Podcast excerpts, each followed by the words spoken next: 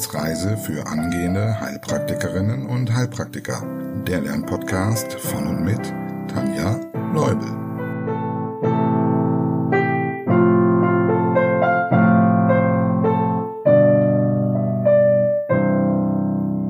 Hallo und herzlich willkommen zu Folge Nummer 68. Nachdem wir in der letzten Folge mit der COPD in die obstruktiven Lungenerkrankungen eingetaucht sind, schließen wir die heute mit dem Asthma bronchiale ab. Als erstes aber wie immer ein großes Dankeschön an die neuen Unterstützer.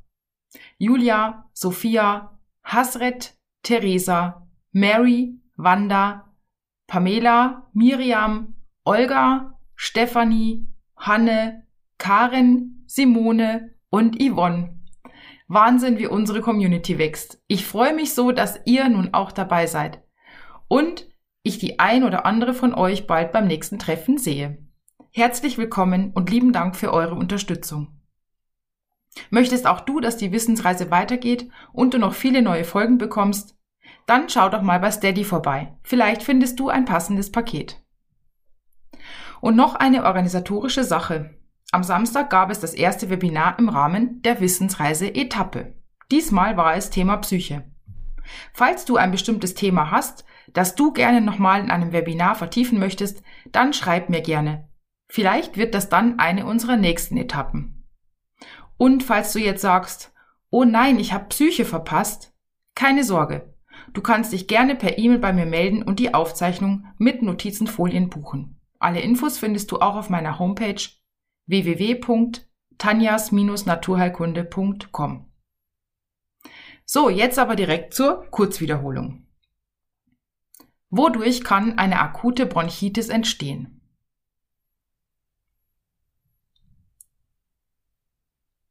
Die Bronchitis wird am häufigsten ausgelöst durch Erreger, die per Tröpfcheninfektion übertragen werden. In 90 Prozent sind es Viren und hier meist Rhinoviren. Auch andere Viren sind möglich, zum Beispiel Influenzaviren, Coronaviren und RS-Viren. Manchmal kann eine Bronchitis auch von Bakterien ausgelöst werden. Dann vor allem von Mycoplasma pneumoniae, Chlamydia pneumoniae und Bordetella pertussis. In wenigen Fällen sind keine Erreger im Spiel, dann lösen Dinge wie Dämpfe, Rauch, Fremdkörperaspiration oder eine Linksherzinsuffizienz die Bronchitis aus. Wie lautet die Definition zu chronischer Bronchitis? Laut WHO ist eine chronische Bronchitis dann zu diagnostizieren, wenn es über mindestens drei Monate einen Husten mit Auswurf gab und das in zwei aufeinanderfolgenden Jahren. Nenne die Ursachen für chronische Bronchitis. Hauptursache ist Rauchen. Weitere Ursachen können Umweltgifte sein, vor allem inhalative Noxen am Arbeitsplatz, Feinstaubbelastung und rezidivierende Lungeninfektionen. Eine weitere Ursache für die fortgeschrittene Bronchitis, also die COPD, ist der Alpha-1-Antitrypsinmangel. Unterscheide Blue Bloater und Pink Puffer. Beim Blue Bloater steht die Obstruktion und der Schleim im Vordergrund. Oft sind die Patienten adipös und man sieht die Zyanose. Beim Pink Puffer steht das Emphysem im Vordergrund. Er zeigt eine pulmonale Kachexie und man sieht den sogenannten Fasthorax. Falls du dich gefragt hast, warum der nicht blau, sondern eher rot ist, ich habe gelesen, bei restriktiven Lungenerkrankungen, wozu das Lungenemphysem ja gehört, ist die Sauerstoffsättigung lange Zeit gar nicht so übel. Also deshalb wahrscheinlich einfach nicht die blaue Verfärbung. Wie sieht die Therapie bei COPD aus? Als wichtigste Maßnahme ist hier natürlich die Entfernung der Ursache zu nennen, also Rauchen aufhören. Es werden Medikamente wie Bronchodilatatoren und zunehmend seltener Glukokortikoide verabreicht. Weitere therapeutische Maßnahmen sind Atemphysiotherapie und eine Impfempfehlung gegen Influenza und Pneumokokken. In Spätstadien können nur noch Sauerstoffgabe und am Ende eine Lungentransplantation helfen. Gut, Starten wir mit neuem Stoff. Die COPD gehört zu den obstruktiven Lungenerkrankungen. Obstruktiv bedeutet, die Luftwege werden verengt und verlegt. Eine Parallele könntest du zur Obstipation ziehen. Na, was war das nochmal? Das ist die Verstopfung im Darm, ganz genau. COPD hat also als Kennzeichen, dass die Luftwege verlegt werden. Die hatten wir ja insbesondere beim Blue Bloater. Streng genommen tritt es aber bei allen COPD-Erkrankten mehr oder weniger auf, weil die Luftwege sich verengen und durch den Schleim verlegt werden. Das haben wir beim letzten Mal schon bei der Patho geklärt. Nun überleg mal, fallen dir denn weitere Erkrankungen der Lunge ein, bei denen es zu einer Verengung und Verlegen der Bronchien bzw. der Luftwege generell kommt? Eine Erscheinung, die immer zu Verengungen und Verlegungen führen kann, ist ein Tumor im Rahmen eines malignen Geschehens. Hier könnte es zum Beispiel ein Kehlkopftumor, aber auch ein Lungenkarzinom sein. Außerdem zählt Asthma bronchiale zu den obstruktiven Ventilationsstörungen und deshalb wollen wir uns das heute mal ganz genau anschauen. Asthma bronchiale. Asthma kennst du schon in einem anderen Zusammenhang. Denk mal nach. Thema Herz. Klingelt es? Okay, noch ein Tipp. Mehr Thema Linksherzinsuffizienz. Genau, Asthma kardiale. Meint also eine herzbedingte, also kardiale Asthma-Atemnot. Wenn wir von Asthma bronchiale sprechen, dann geht es um eine Atemnot, die von den Bronchien, also den Luftwegen herrührt. Meistens meinen wir dann das allergische Asthma. Es gibt aber verschiedene Unterformen von Asthma, die multifaktoriell bedingt sind und ineinander übergehen bzw. sich vermischen können. Zu diesen Unterformen zählen das Anstrengungsasthma. Wie der Name sagt, kommt es hier zu Anfällen während oder nach körperlicher Belastung. Dann gibt es das sogenannte Analgetika-Asthma, also durch Medikamente induziert. Zum Beispiel durch COX-1-Hämmer wie ASS, aber auch durch Penicillin. Achtung, Nerdwissen ein. Falls du genauer wissen möchtest, warum ausgerechnet ASS, Ibuprofen und Diclofenac einen Asthmaanfall auslösen können, dann hör jetzt gut zu. Ansonsten mach kurz eine Gedankenpause. Diese Medikamente zählen zu den sogenannten COX-1-Hämmern. Das bedeutet, sie hemmen die Zyklooxygenase. Und die ist eigentlich wichtig für die Prostaglandinsynthese. Das heißt, es kommt letztlich dadurch, dass eben die Prostaglandine nicht gebildet werden, zu einem Ungleichgewicht der bronchodilatatorisch wirkenden Prostaglandine zugunsten der bronchokonstruktiv wirkenden Leukotrine. Und jetzt nochmal auf Deutsch. Es überwiegt im Prinzip dann der Impuls für das Zusammenziehen der Bronchien. Übrigens fehlen die Prostaglandine gleichzeitig in der Niere und führen dort zu einer Minderdurchblutung. Das ist auch der Grund, warum man sagt, COX-1-Hämmer können nierenschädigend sein, vor allem wenn es sowieso schon schlecht um die Nieren bestellt ist. Und am Magen bewirken die fehlenden Prostaglandine eine Verschiebung von Schleim und Bicarbonat, also davon gibt's weniger, hin zu Magensäure, davon gibt's mehr.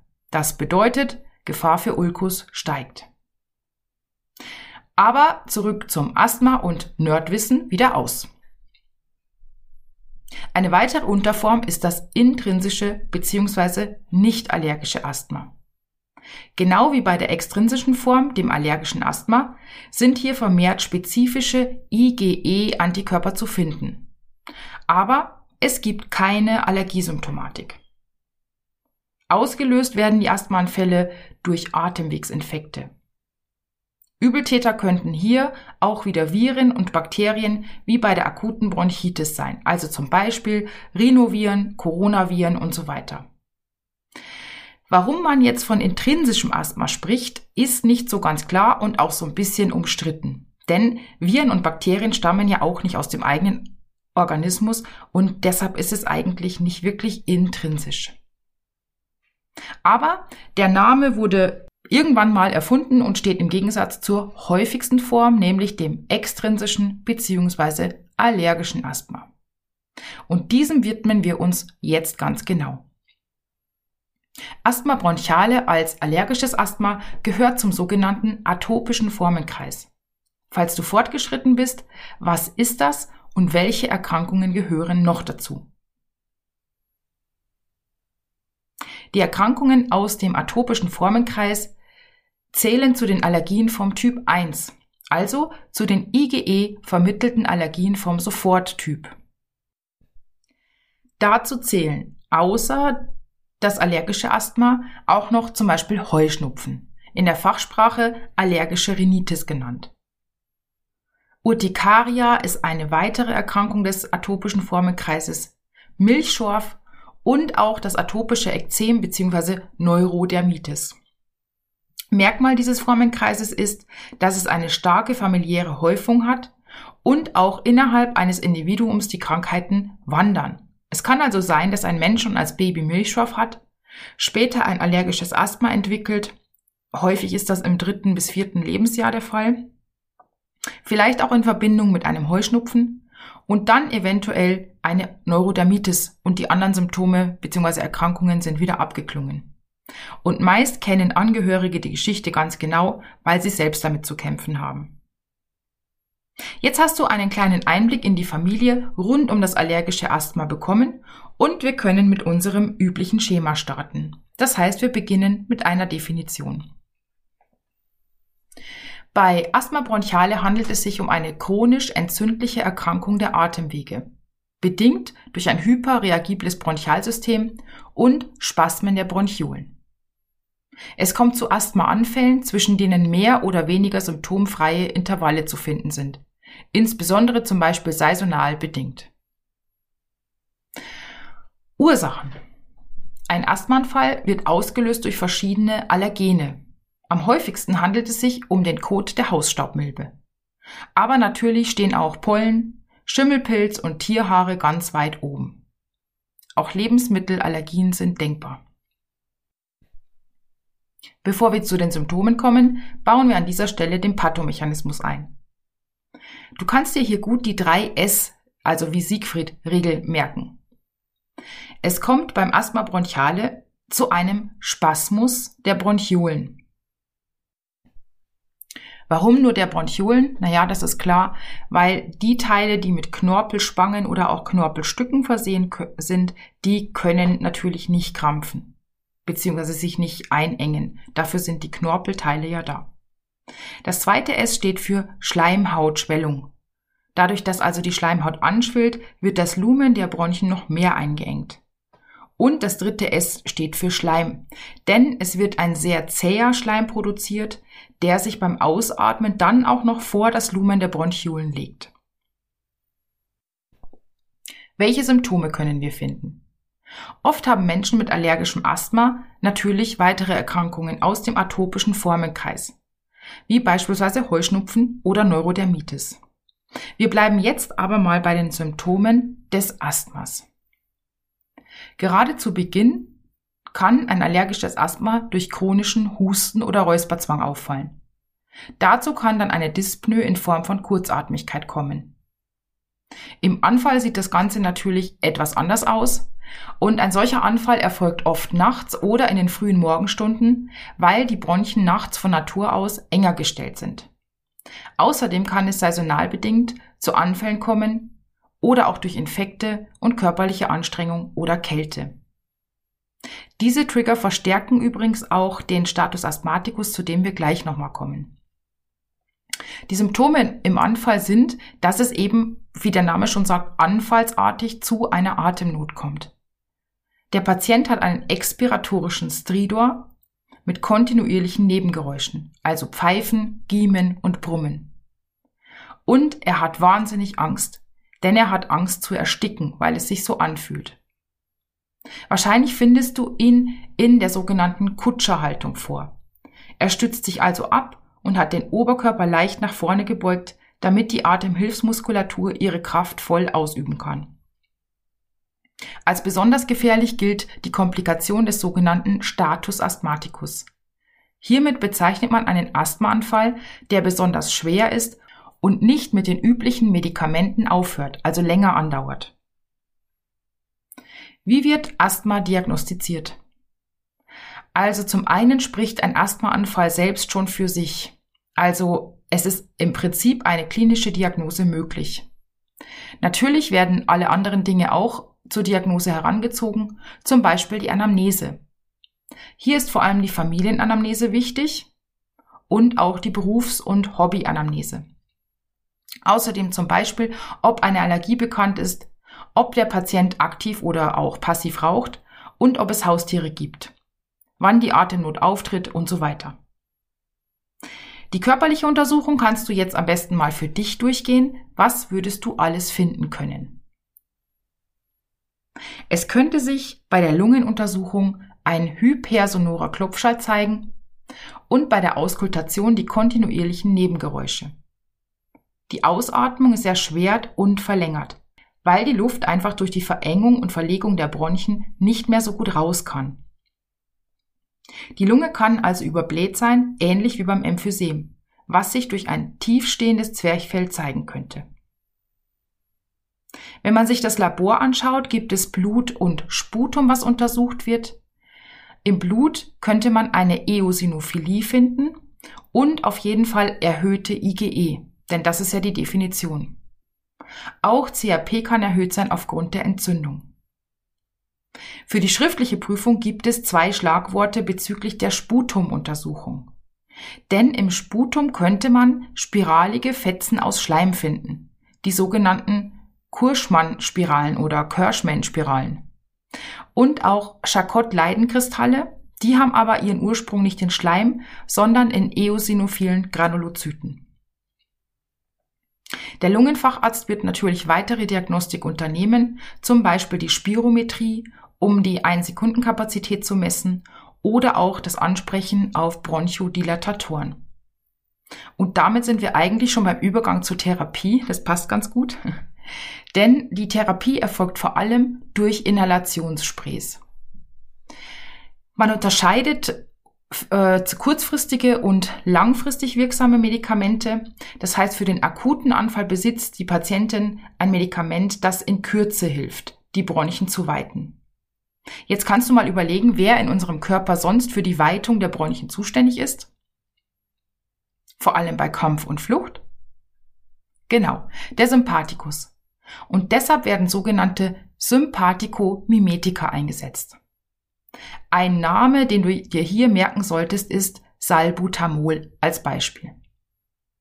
Für die Langzeittherapie werden Glucocorticoid-Sprays eingesetzt. Da diese inhalativ am Ort des Geschehens wirken und nicht systemisch, muss man hier auch keine Angst vorm Cushing-Syndrom haben. Bei schwergradigem Asthma können aber zusätzlich orale Glucocorticoide nötig sein. Und was können wir als Heilpraktiker machen? Natürlich können wir ergänzend behandeln. In erster Linie natürlich, falls der Patient raucht, die Rauchentwöhnung begleiten. Außerdem sollte bei Adipositas auch eine Gewichtsreduktion erfolgen, weil diese die Asthmasymptomatik verstärken kann.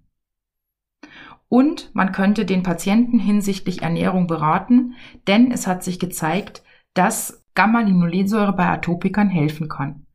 Die findet man zum Beispiel in Walnüssen, Walnussöl, aber auch in Nachtkerzenöl. Und je nachdem, welchen Schwerpunkt man als Heilpraktiker hat, kann man da natürlich auch nochmal gut beraten. Für den Notfall, wenn ein Patient einen Anfall hat und du sogar 112 wählen musstest, zum Beispiel auch weil seine Medikamente nicht wirken, es sich also vielleicht um einen Status Asthmaticus handelt, dann kannst du auf jeden Fall mit dem Patienten in die Kutscherhaltung gehen und die Lippenbremse durchführen. Darüber haben wir schon gesprochen. Bei der Lippenbremse arbeitest du gemeinsam mit dem Patienten ähm, dagegen, dass die Bronchiolen total zusammenklappen, dadurch, dass es eben einen Gegendruck bei der Ausatmung gibt. Außerdem natürlich wichtig, den Patienten beruhigen und, wenn du hast, Sauerstoff geben.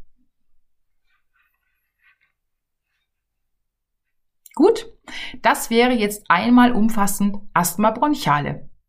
Ich hoffe, du konntest einiges mitnehmen. Meld dich gern bei mir, schreib mir eine Mail, einen Kommentar bei YouTube oder eine Nachricht auf Instagram, falls du noch Fragen hast. Dort kannst du auch nach einem kostenlosen Infogespräch fragen, wenn du Hilfe bei der Vorbereitung auf deine Prüfung brauchst. Wenn du mir noch nicht auf Instagram und YouTube folgst, dann hol es bitte jetzt nach. Damit unterstützt du mich und die Wissensreise und du gibst noch mehr Menschen die Chance, uns zu finden und gemeinsam mit uns zu lernen. Schau auch gern auf Steady vorbei, vielleicht magst du dir ein Paket aussuchen, mit dem du die Wissensreise auch finanziell unterstützt und Teil unserer Community wirst. Nun wünsche ich dir viel Spaß beim Lernen und Wiederholen. Bis zum nächsten Mal. Tschüss!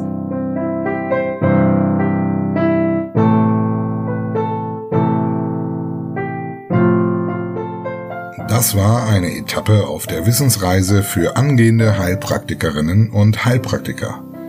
Der Lernpodcast von und mit Tanja Leubel.